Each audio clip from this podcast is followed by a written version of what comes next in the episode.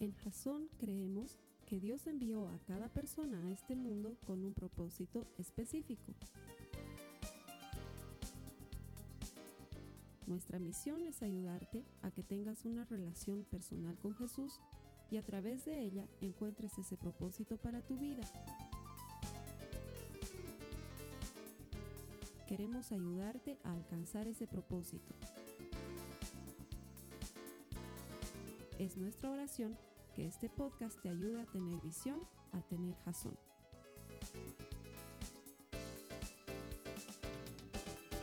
Ok, ahora sí, vámonos de lleno al mensaje. Saquen sus Biblias, los quiero ver tomar notas. Si no toman notas, voy a llamarlos a que pasen aquí adelante y salgan en cámaras. Quiero que tomen notas, quiero que aprendamos. Esta serie se trata de aprender a ser seguidores. ¿Por qué? Porque antes de ser un gran líder, primero todo comienza siendo un gran seguidor. ¿Sí? El mundo necesita líderes seguros. Pero no se puede llegar a ser un gran líder si primero no has seguido, no has obedecido, no has cumplido. Y la semana pasada aprendíamos de Pedro, el seguidor. Aprendíamos que él primero sigue a su maestro, segundo obedece a su maestro y tercero aprende de su maestro. En un lapsus eh, dije la semana pasada que Jesús tenía 33 años cuando comenzó su ministerio, no, tenía 30 años cuando comenzó su ministerio, sencillamente se me pasó. Eh, es en esa época que le empieza a llamar discípulos, lo llama a Pedro. Y de él hemos aprendido eso la semana pasada y las próximas semanas, incluida hoy, vamos a seguir aprendiendo qué hace un seguidor. Hoy lo vamos a aprender desde la vida de Juan, el seguidor. ¿Sí? Desde la vida de Juan. Así se llama el mensaje. Pero antes, para que entendamos por qué estamos manejando estos conceptos de seguidor, te quiero contar sobre algo que encontré en el internet. Eh, no sé si tú has escuchado hablar de un futbolista que se llama un tal Cristiano Ronaldo. No sé si has, escuchado hablar de Cristiano Ronaldo. Sabes que no voy a entrar en ese eterno debate si es mejor o peor que, que Lionel Messi, no, no es parte del tema. Sí es importante esto que te voy a decir y que Lionel Messi no lo tiene aunque tenga siete balones de oro. Y es que Cristiano Ronaldo es la persona que tiene más seguidores en Instagram en todo el planeta. 490 millones de seguidores en Instagram. ¿Sabes qué? Ni siquiera logro imaginarme esa cifra. No puedo imaginarme, en el estadio entran 40 mil como mucho, ¿cómo entran 490 millones? Cristiano Ronaldo saca un video en vivo y colapsa. Instagram. Es demasiada la cantidad de gente que lo sigue. De hecho, en Facebook tiene 153 millones de seguidores. Porque hoy en día las cosas se han invertido mucho. Y entonces tener seguidores es sinónimo de ser muy influyente, de ser un líder de opinión o lo que hoy en día se llaman unos influencers. Pareciera que todo funciona bien, pero Cristiano Ronaldo está pasando por un momento muy oscuro. Hace unos meses atrás tenían que nacer sus gemelos y murió el varoncito y le causó una profunda herida en su corazón. Cristiano Ronaldo es muy disciplinado, es muy enfocado, no ha dejado de entrenar y de practicar y de, estar ahí en su equipo, pero le está afectando y le han diagnosticado un síndrome de depresión. Está deprimido. Le está costando mostrar su mejor fútbol, pero tiene 490 millones de seguidores. Entonces lo entrevistan unas semanas atrás en un programa deportivo de esos importantes en, Europa y le dicen justamente sobre eso, le dicen, Ronaldo, ¿qué se siente ser la persona con más seguidores en el planeta, en Instagram? 490 millones. Y Ronaldo habla, responde y dice, voy a decir las cosas como las siento en el corazón, no quiero ofender a nadie, pero apesta. La fama apesta. Daría todo lo que tengo todo lo que tengo, todos los trofeos que he ganado, todo lo que he ganado, por recuperar mi privacidad. De hecho, no puedo asistir libremente a comer en un restaurante porque la gente que está conmigo se pone nerviosa, mis amigos se ponen nerviosos, mi, pareja se pone nerviosa, porque, y, no es malo, no, no, no, no, lo, no, lo, no lo veo como algo malo, pero la gente quiere sacarse una foto conmigo, quiere un autógrafo, entonces ya no salgo, ya no hago cosas en público. Ya no puedo ir al cine. Y quizás me digan, pero tienes un cine en tu casa. Sí, pero es bonito ir y comprar las palomitas de maíz y Ya no puedo hacer eso, eh, daría lo que sea por no ser famoso. Lo dice un hombre que tiene 490 millones de seguidores. O sea, la meta de cualquier cardamomo que tengamos nosotros aquí en el país, ¿te imaginas? O sea, claro, es wow, yo quiero tener. Y es que así se han invertido las cosas en nuestro mundo hoy en día. Y entonces ya no hay una clara distinción entre un seguidor y un verdadero seguidor. Y eso quiero que lo aprendamos desde la vida de Juan. Vamos a leer la cita base de esta serie que se encuentra en Juan 15, en el verso 16. Si me ayudan, no los veo mirando sus Biblias. Juan 15, 16. Hoy estoy exigente. Quiero verlos mirando sus Biblias. Juan 15, 16. Dice la palabra de Dios. Ustedes no me eligieron a mí. Yo los elegí a ustedes. Les encargué que vayan y produzcan frutos duraderos. Así el Padre les dará todo lo que pidan en mi nombre. Me encanta esta cita bíblica porque también aplica para ti hoy también aplica para tu vida hoy, porque tú piensas de buen corazón que decidiste ir a la iglesia y dices, hoy vamos a la iglesia porque estoy buscando a Jesús. Pero la verdad de la vida es que en realidad es Jesús el que te está buscando, es Él quien te está llamando, es Él quien puso esa carga en tu corazón de venir a la casa del Señor, es Él quien quiere tener una relación personal contigo. No lo hemos elegido nosotros a Él, Él nos ha elegido a nosotros.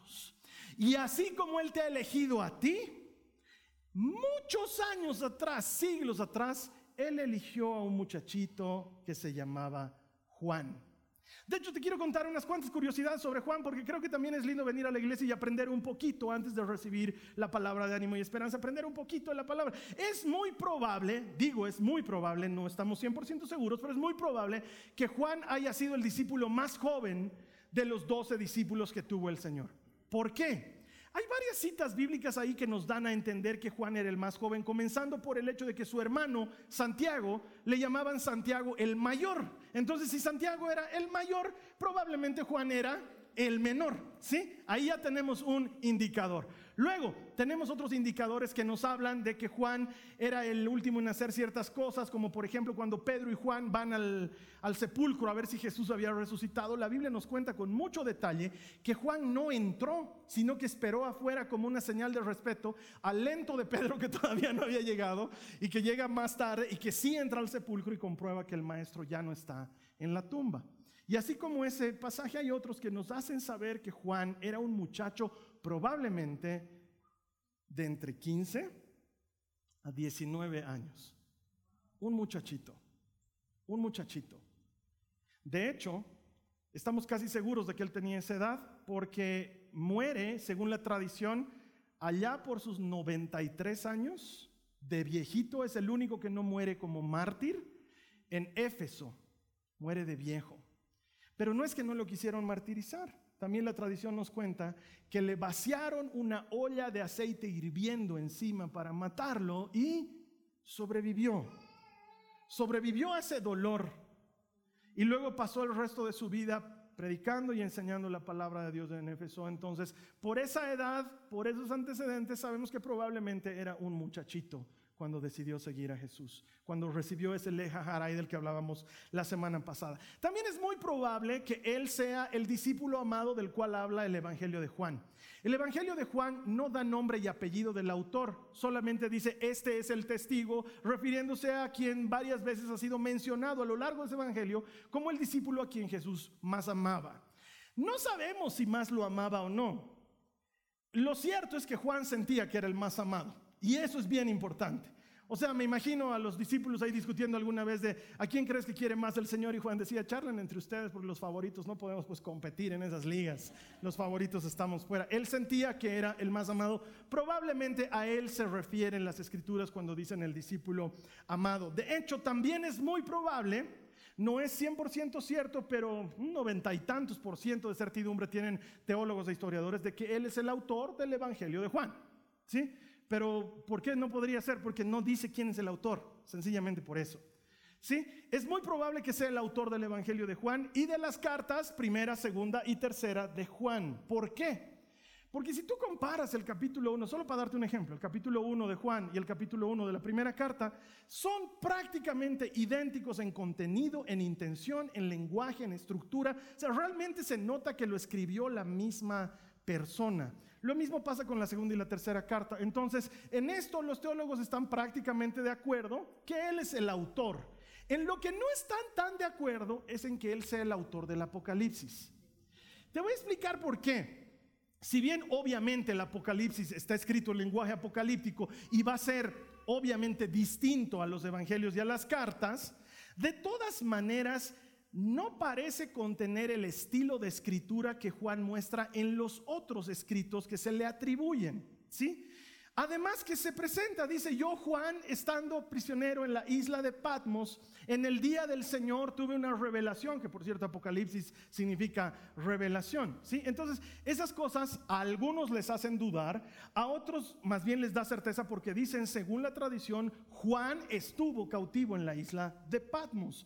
Pero existe una posibilidad de que no haya sido Juan el discípulo amado, sino, por ejemplo, Juan Marcos, el autor del Evangelio de Marcos, o tal vez otro Juan de la época. ¿Sí? Lo cierto es que hasta el día de hoy se le atribuye el Apocalipsis, pero no hay un 100% de certeza. ¿Sabes qué? Juan y Santiago, estos dos hermanos, querían ser líderes. Ellos tenían esa aspiración. Jesús los llamó y ellos dijeron, oh, este es nuestro momento, choca el puño, hermano, high five, aquí tú a la derecha, yo a la izquierda, tú ministro de Relaciones Exteriores, yo ministro de Gobierno, aquí sacamos boleto, estamos listos. Ellos eran así.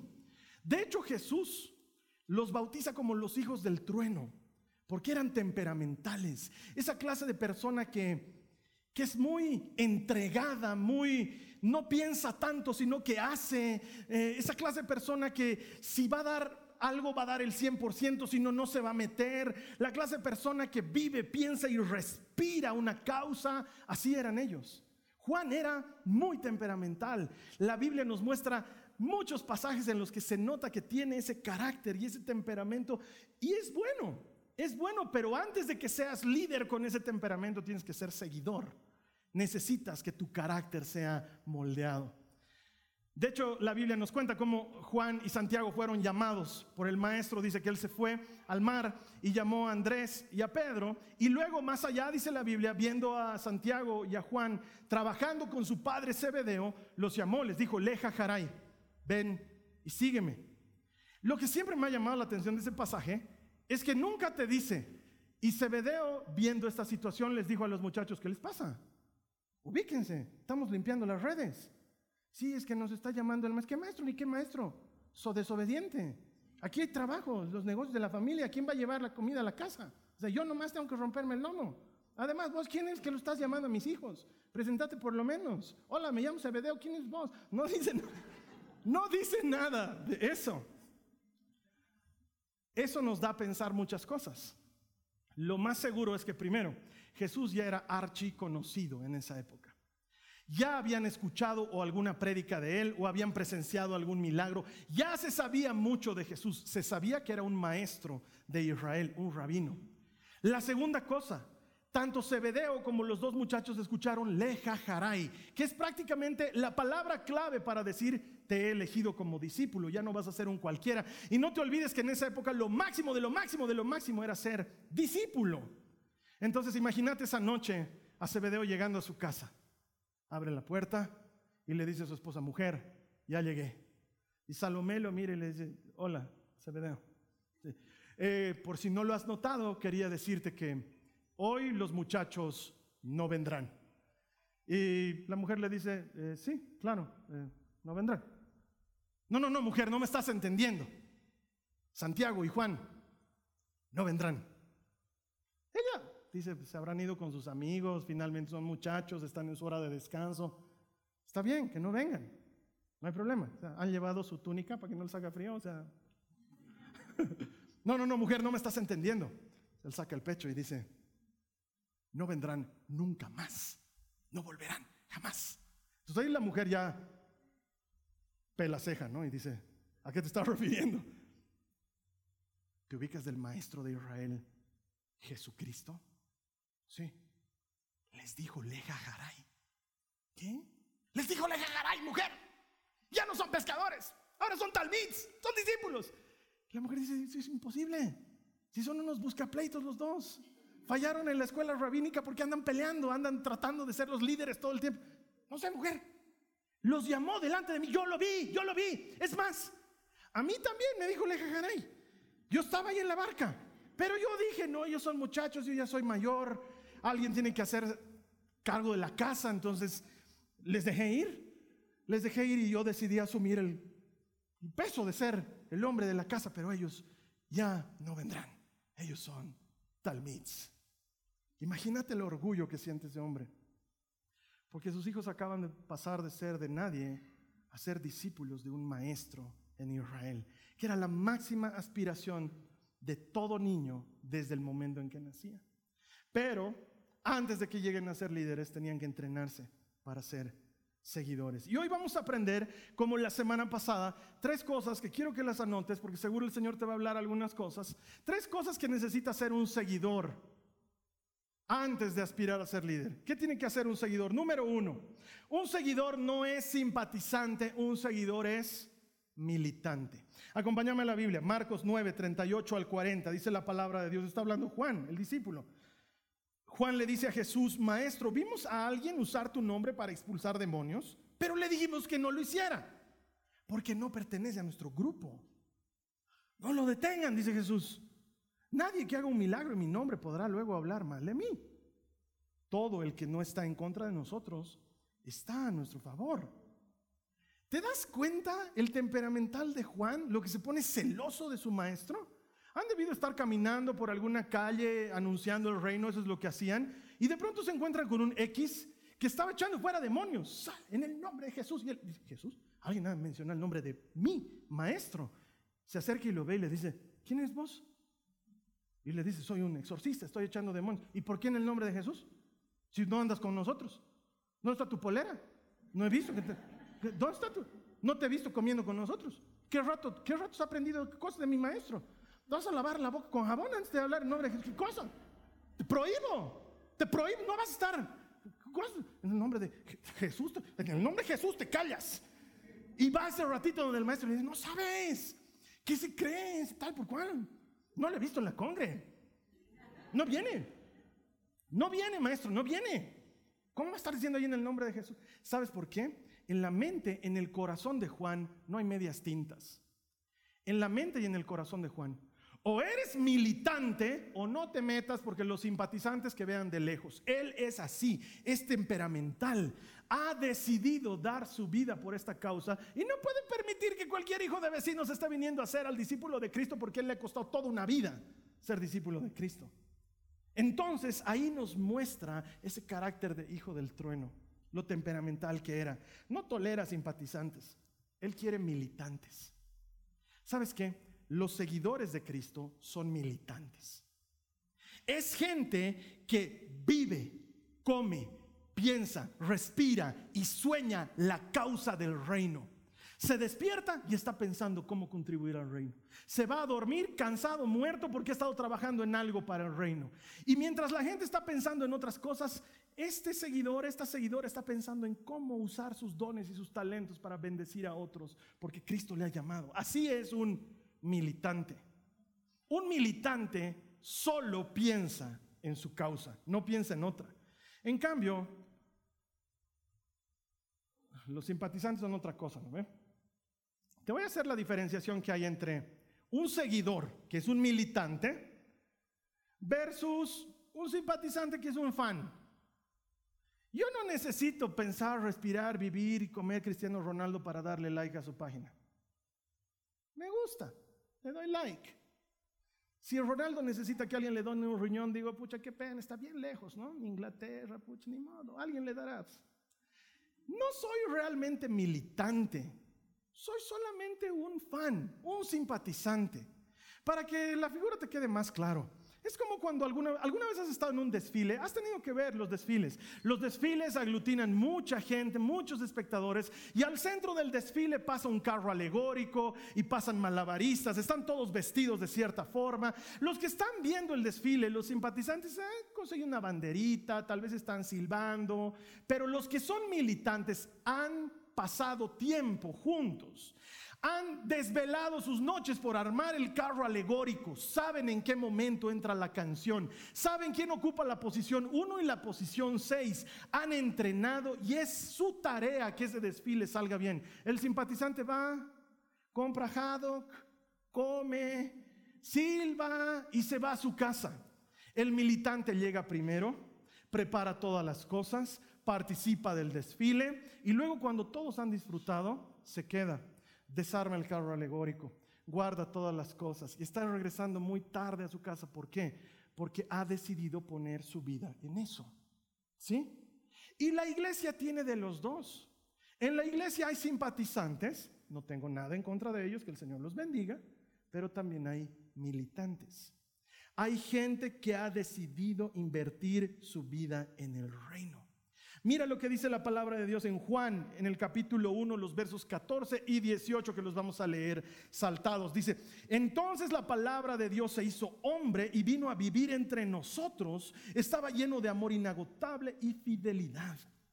Y hemos visto su gloria la gloria del único Hijo del Padre. Nadie ha visto jamás a Dios, pero el único que es Dios está íntimamente ligado al Padre. Él nos ha revelado a Dios. Juan te está contando aquí por qué es militante y no solo simpatizante, porque la Biblia dice que multitudes seguían a Jesús, pero solamente unos cuantos estaban dispuestos a dar su vida por él. ¿Sabes por qué? Porque Juan ha visto a Dios. Los cuatro evangelios han sido escritos por razones distintas. Mateo ha sido escrito para mostrarle a los judíos al nuevo Moisés. Marcos ha sido escrito para mostrarle al mundo a Dios hecho hombre, el Hijo del Hombre. Lucas ha sido escrito para mostrar el cumplimiento de las promesas en el Mesías. Pero el Evangelio de Juan ha sido escrito para que el mundo sepa que Jesús es Dios. Es el único objetivo de Juan. Él ha visto a Dios no puede ser simpatizante. No se tolera a sí mismo, su carácter no le deja.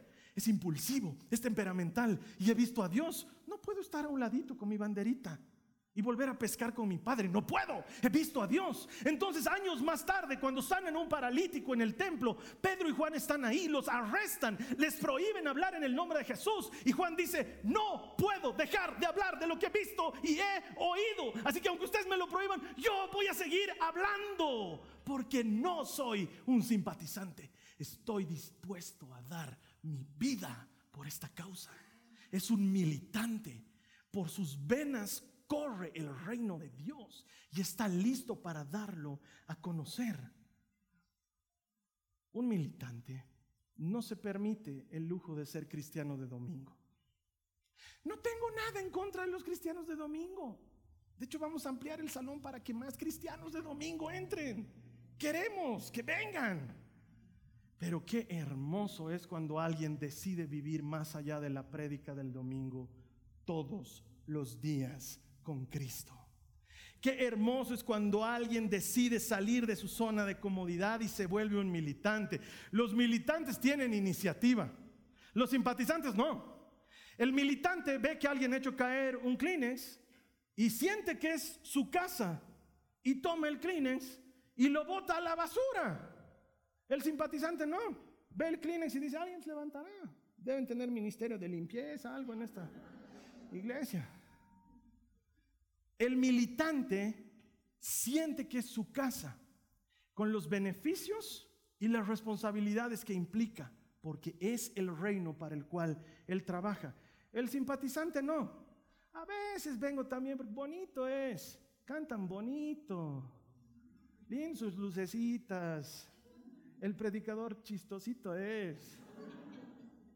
Pero a veces también no puedo. Barça Real Madrid juega me hagas decidir entre mis amores. Esa es la diferencia entre un simpatizante y un militante. El, el, militante se comporta como dueño de casa. ¿Sabes qué? Las mujeres me van a entender en esto. No levanten su mano, esposas, estoy siendo claro, no levanten su mano. ¿Quiénes aquí no levanten su mano? Dentro tuyo puedes levantar, pero no. ¿Quiénes aquí tienen un marido o han tenido un marido que era simpatizante y no militante? Vienen a cenar unos amigos, pásame el salero y el otro, ya.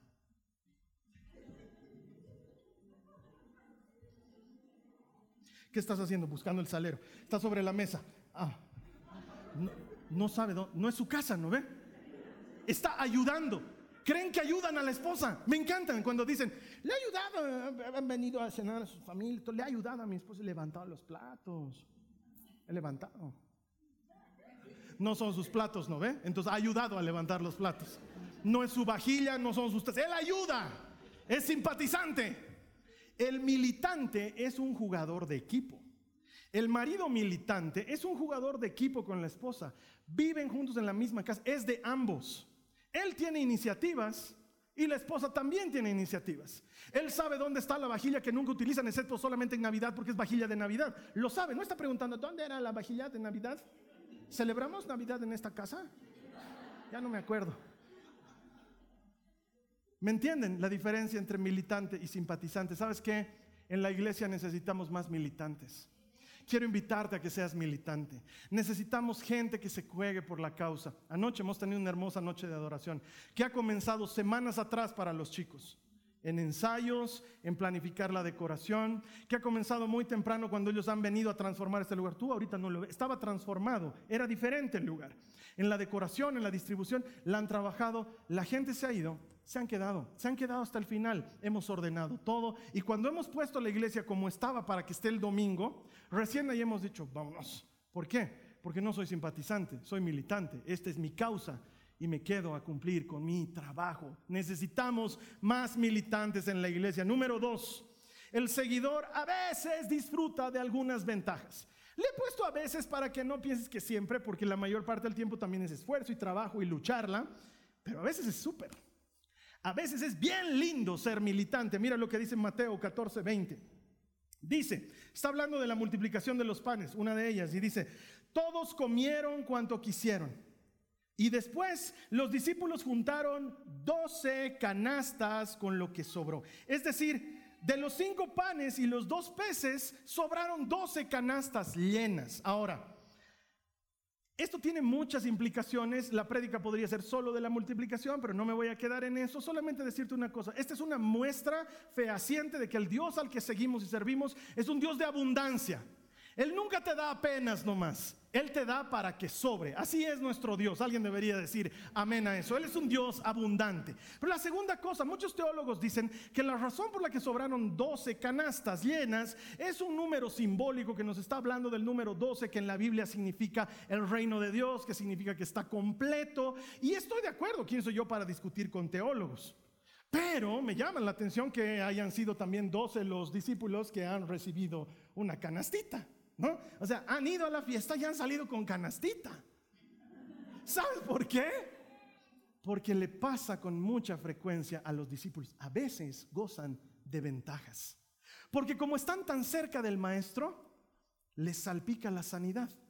Están sanando un enfermo y a ellos también les llega la oración están orando por un necesitado y a ellos también les bendice la oración por la necesidad y de pronto te das cuenta que mientras el resto del mundo está viviendo una experiencia diferente con el maestro, tú que estás a su lado, que estás comiendo con él, que estás cerca de él, disfrutas los beneficios que significa ser un seguidor del maestro y ahí te das cuenta y dices, oye, es súper, es trabajado, sí, es esforzado, sí, pero recibo cosas maravillosas por estar trabajando al lado del maestro. De hecho, te menciono unos cuantos de los privilegios que tuvo Juan y que nadie más los tuvo. Por ejemplo, él estuvo en la transfiguración. Dice que en la transfiguración estuvieron solamente tres, Pedro, Santiago y Juan. Es fue tan glorioso lo que vieron que ya estaban listos para ir a contar y Jesús les dijo, no, no, no, no, no van a estar contando a nadie, esto se queda entre nosotros. Entonces yo me lo imagino a Juan bajando del monte la transfiguración así con cara de... y Felipe se le acerca y le dice, ¿de qué estás tan feliz? no te puedo decir, bro. No te puedo decir. ¿Qué cosa? No, es que hemos visto unas cosas en el monte que uh, te voy a dar, no puedo hablar, te voy a dar una, pista. Moisés, Elías. Así, ya, listo. No te, algún rato te voy a contar. no sabes lo que he vivido, claro. Era del círculo íntimo de Jesús. Lo ha visto transfigurarse. Ha visto a Moisés y a Elías. Ese recuerdo nunca se le iba a borrar de su memoria. ¿Por qué? Porque él no era simpatizante.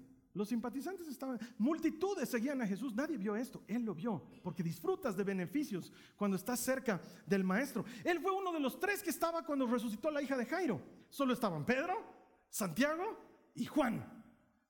Uno dice, yo soy muy muchachito, a mí me van a echar a un lado. No, si tú eres militante, tú estás allá adentro y la niña está muerta. Y Jesús le dice, niña, a ti te digo, levántate.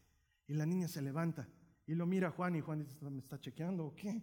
Claro, porque Él está allá adentro. Entonces, como Jesús se da cuenta, dice, denle algo de comer. Evidentemente está con hambre la muchacha. Solo estaban tres, entre ellos Juan.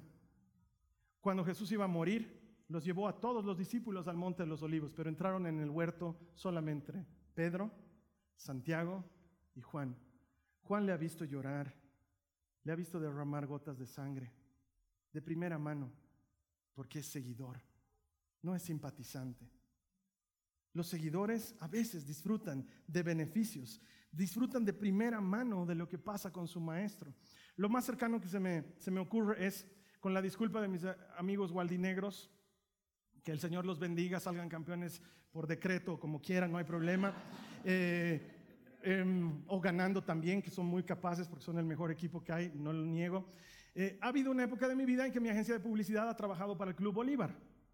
Me he esforzado mucho para que logremos ganar esa cuenta y la hemos ganado. Entonces he sido el hombre más feliz del mundo durante el tiempo que hemos trabajado para el Club Bolívar. Y eso involucraba ciertos beneficios como por ejemplo poleras del Bolívar para mis hijas y me las he llevado al estadio y han entrado a los vestidores y han conocido a los jugadores y han entrado a la cancha del Hernando Siles y han correteado ahí como loquitas.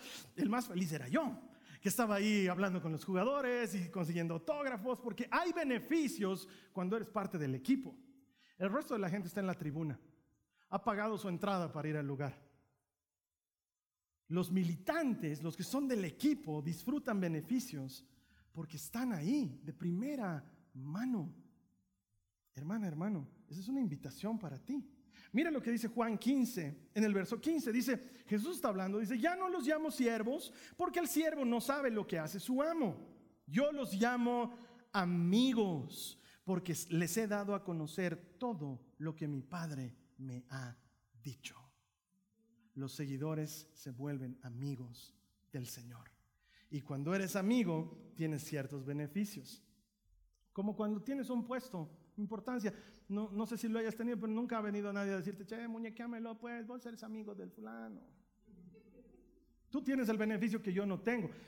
Pasa, tal vez te ha pasado en otro sentido cuando alguien viene y te dice, en, un idioma muy propio de la gente que no sabe cosas de la iglesia, un compañero de trabajo, un amigo que nunca se ha manifestado como cristiano, pero que te dice, estoy pasando por un momento duro, ¿puedes rezármelo? ¿No te han dicho alguna vez eso? Tú estás más cerca de Dios. O como dicen las personas que todavía no conocen bien a Jesús, tú estás más cerca de Diosito. Así dicen, ¿no? ¿Me lo puedes rezar? Te cuento que deberías sentirte feliz si eso te ha pasado. Alguien te ha identificado como militante. Alguien ha dicho, esta persona es militante, no es solamente un simpatizante. Y tú disfrutas de eso, es un beneficio. Es una cosa bien linda representar al maestro. Alguien te ha reconocido. Para que quede absolutamente claro, te voy a poner un ejemplo. Digamos que Jason, en una de esas cosas que Jason hace, porque así nos gusta hacer en Jason cosas espectaculares, organizamos una cena buffet para todos como hacíamos en las celebraciones de acción de gracias, la gente iba y comía, 250 personas comiendo parrillada gratis. Nos gusta, van a disculpar, somos medio locos. Hacemos una de esas, noche de buffet. Vienes aquí a la iglesia, hemos armado una mesa gigantesca. Hay arroz, arroz con queso, yuca, yuca frita, yuca cocida, sonso de yuca, feijoada, quinoa. O sea, está todo. Del otro lado está todo lo que te puedas imaginar en carnes: bife chorizo, punta de ese, tomahawk, todas esas cosas. Pollo para los que no quieren, pescado para los que no opciones veganas para los que están con el tornillo ahí medio zafado. Todo bien. Hay salsas de todo tipo para que tú adereces tus ensaladas. Y al centro de la mesa hay un bowl transparente enorme con una especie de papilla. no se ve mal, pero tampoco se ve muy bien. Es como un puré, como una papilla. No sabes lo que es. La gente va, empieza a servirse, se sirven bife chorizo, se sirven arrocito, ensaladas, y agarran de ese bowl, sacan una cuchara y ¡plac! la ponen sobre su plato. Miras y dicen. Mm". Entonces te acercas a uno de los hermanos de la cafetería que son quienes generalmente están trabajando ese día. Y le dice, hermana, perdón, un favorcito, ¿qué es esa papilla que hay allá al medio? Ah, te dice, es una, es una maravilla. Lo que pasa es que nosotros aquí en la Congre sabemos que hay personas que o no tienen todos los dientes completos, o ya están mayores, o sencillamente tienen flojera de masticar. Entonces, hemos servido en un plato punta de ese, feijoada, arroz con queso, sonso, unas ensaladitas. Le hemos dado al pastor, él ha masticado todo eso y sin tragarlo lo ha vuelto a poner en el bowl. Entonces ahí esa comida hasta ya está bendita, es comida que el pastor brilla en la oscuridad, no tiene problemas, flota sobre el piso. Entonces así ya te, te evitas el trabajo de estar masticando. Tú agarras una cuchara y la tragas directo todo está, porque el bolo alimenticio ya está preparadito, o sea, nutrición y, toda la digestión bien. ¿Tú harías eso? Pero para muchos de nosotros, esa es la realidad.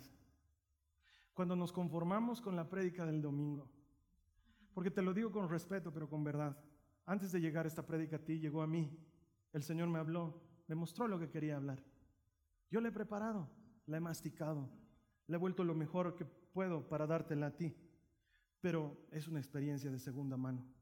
Nada se compara cuando entras en tu cuarto, cierras la puerta y hablas con tu padre que está en lo secreto. Y él te habla, él te premia.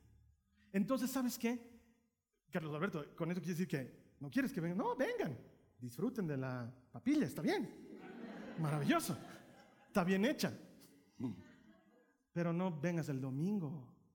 No te limites. No te conformes con menos de lo que Dios tiene para ti. Porque sabes que un militante disfruta de primera mano lo que los simpatizantes solamente reciben como salpicadas. Y finalmente, un seguidor rinde cuentas. Un seguidor rinde cuentas. De hecho, Juan la tenía clara. Ante cualquier evento, él iba donde su maestro a rendir cuentas.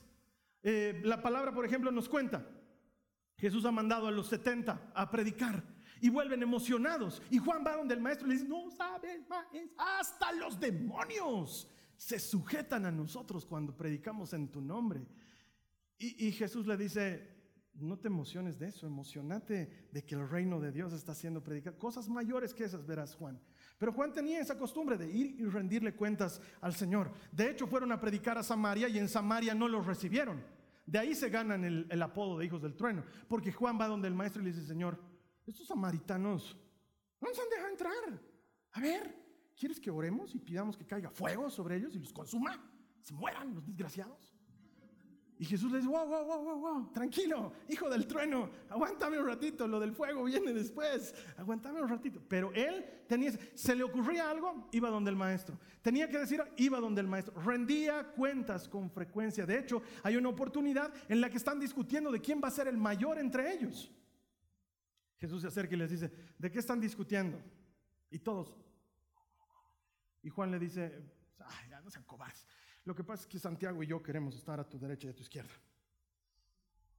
Juan rendía cuentas. Ya después lo que Jesús le dice es otro tema, pero Juan tenía claro que uno tiene que aprender a rendir cuentas, porque mi hermano, mi hermana, para ser seguidor es indispensable reconocer autoridad.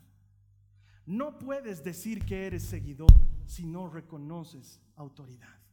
De hecho, mira lo que dice la Biblia, Efesios 5, 21, dice, es más, sométanse unos a otros por reverencia a Cristo. ¿Qué dice ahí? Sométanse.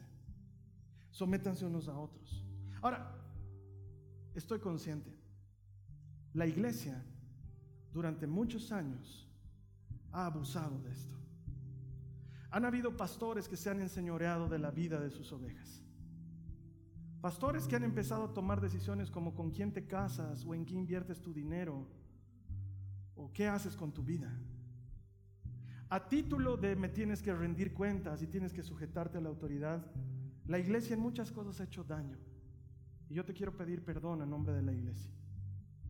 Pero eso no justifica que dejemos de rendir cuentas. Porque el hecho de que uno haya hecho mal no significa que todos hagamos mal. Tenemos que aprender a rendir cuentas. Tenemos que rendir cuentas a Dios primero, pero creo que es la parte más fácil porque Dios es bueno, es misericordioso, su gran amor dura para siempre. Pero también tenemos que rendir cuentas a la gente. Nuestra vida como seguidores se vuelve cada vez más notoria y más pública. ¿Qué dirías si yo soy el primero en exigirte que estés aquí antes de las 11 porque el servicio comienza a las 11, pero yo llegue directo a la prédica? Mi vida es una rendición de cuentas. Todos rendimos cuentas a Dios, a la gente, a nuestros líderes. ¿Estás involucrado en algún servicio? Aprender a reconocer a esa persona que tiene autoridad sobre ti. No está puesta ahí porque sea el mejor o la mejor. Está puesta ahí para que tú aprendas a ser seguidor. En realidad es para eso. Para que tú aprendas a rendir cuentas. Porque al final, mis hermanos, al final del día, igualito tengo que rendir cuentas al Señor. Él todo lo ve. A Él no le puedo engañar. Necesitamos aprender como cristianos el valor de reconocer la autoridad y saber respetarla. Pero todos queremos ser líderes. Y me alegra. Qué hermoso. Pero para ser un gran líder hay que ser un gran seguidor primero. Hay que saber rendir cuentas, disfrutar de los hermosos beneficios y ser un militante de verdad. Yo siempre lo he puesto con este ejemplo. Los que son antiguos ya lo han escuchado más de una vez. Si no fuera por Robert Zemeckis y Tom Hanks, tal vez quedaría en el olvido, pero gracias a ellos hemos revivido la magia de Pinocho. Y ese inútil que tiene a su lado que se llama Pepe Grillo, que es un bueno para nada. Pero lo necesita, Pinocho lo necesita, porque Pinocho no tiene alma, entonces como no tiene alma no sabe distinguir entre el bien y el mal, y en realidad es el mal de todos los humanos, no sabemos distinguir entre lo bueno y lo malo. Y lo nombran la conciencia de Pinocho. El trabajo de Pepe Grillo es que Pinocho le cuente sus cosas, le rinda cuentas y Pepe Grillo lo oriente para tomar una buena decisión. La palabra de Dios dice en el libro de Proverbios que el hombre con el hombre se ayudan, porque el hierro con el hierro se afilan. Necesitamos encontrar un Pepe Grillo. Nombralo tú. Quizás una persona en tu compartimiento bíblico a quien le digas, ¿sabes qué? Ayúdame a tomar decisiones, ayúdame a no fallar en esto. Quiero tener una vida de oración, quiero aprender a leer la palabra de Dios y rendirle cuentas a alguien. Porque este camino es pesado y difícil si lo haces solo. Tratar de tener una rutina de oración y de lectura bíblica sin rendirle cuentas a nadie, luego termina siendo un falso intento y después te das cuenta que no lees la Biblia hace meses, que no oras hace meses y te conformas con venir un domingo a recibir la palabra de Dios que es buena, que es poderosa, pero que solamente es 30 minutos de una semana en la que estás peleando 6 días y 23 horas con un mensaje diferente. Rendí cuentas. Alguien que te diga, creo que no estás leyendo tu Biblia. Creo que, oye, ¿vas a venir a tu, a tu servicio o no vas a venir? Porque te hemos visto faltando. Rendir cuentas es sano, es importante. Todos rendimos cuentas. Comenzando por el que te predica y terminando en la última persona que haga el servicio más invisible de la iglesia. Rendimos cuentas. Hablamos con gente de confianza para saber si seguimos caminando en los pasos correctos. ¿Quieres dejar algún pecado? Solo es bien difícil, pero rindiendo cuentas es, es otra cosa. Es cuando empiezas a confiar en alguien y le pides que ore por ti, le confiesas tu pecado y te ayuda a caminar para no volver a caer en lo mismo. La iglesia necesita seguidores que entiendan que rendimos cuentas. Porque esa idea de yo solamente rindo cuentas al Señor es una verdad a medias. Porque rendirle cuentas al Señor es fácil, porque Él es bueno. Rendirle cuentas a la gente te muestra cómo eres. Pero quiero decirte esto. Vas a ser tan poderoso, tan poderosa, como tan honesto puedas ser. transparentate. Rendí cuentas. Que después de todo eso es lo que hacen los seguidores. Yo estoy convencido que necesitamos líderes. Eventualmente, Juan se transformó en un gran líder. Se dio a conocer como el anciano. Mandaba cartas, predicaba en muchos lugares. Los que lo conocieron y dejaron testimonio de su vida en la tradición de la iglesia, porque hay tradición de la iglesia de esa época, cuentan que ya muy anciano lo metían arrastrando los pies, llevándolo de ambos brazos a las reuniones en Éfeso. Y cada que hablaba con una persona le decía simplemente, hijitos, ámense unos a otros, como el Señor nos ha amado.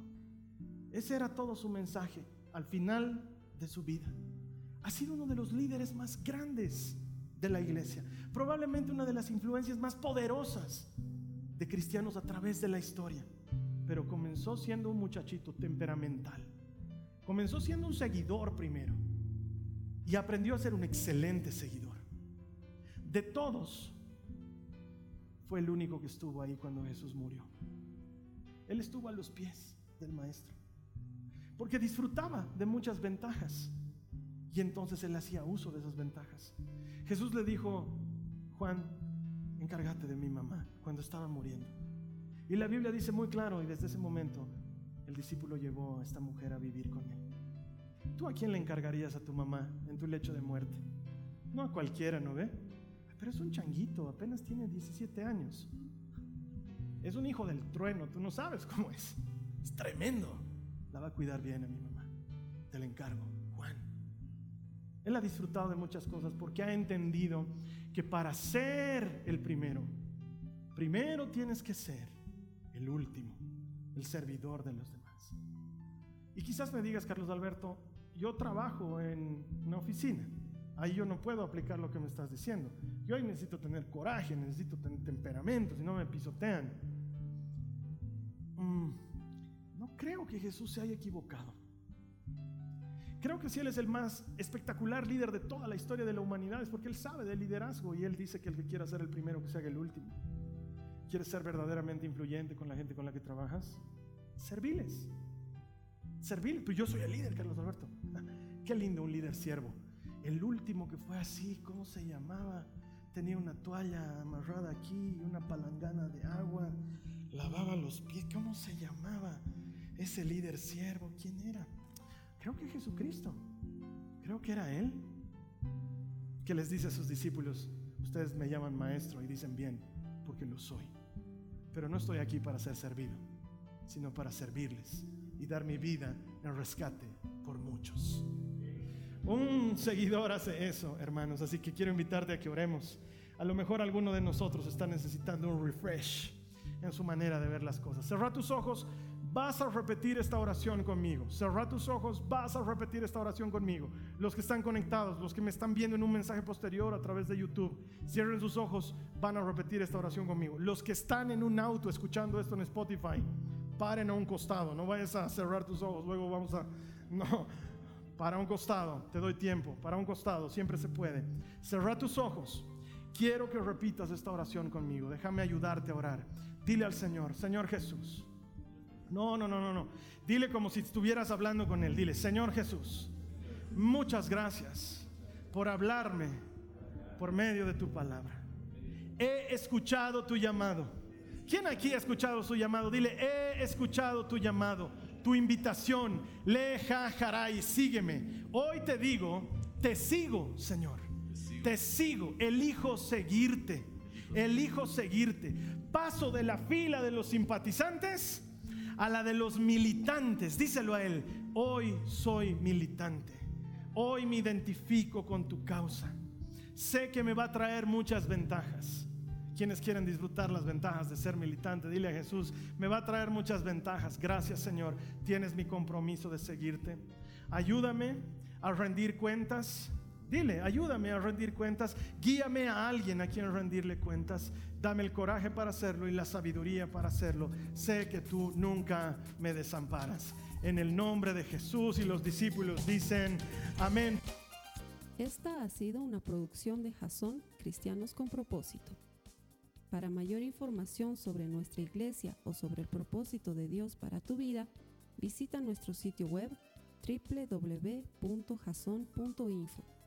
Allí encontrarás muchos recursos para animarte en tu relación con Dios, enseñanzas, nuestro blog, prédicas y mucho más.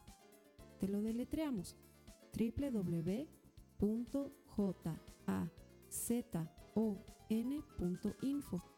También puedes visitarnos en nuestro sitio en Facebook www.facebook.com barra Que Dios te bendiga abundantemente. Muchas gracias.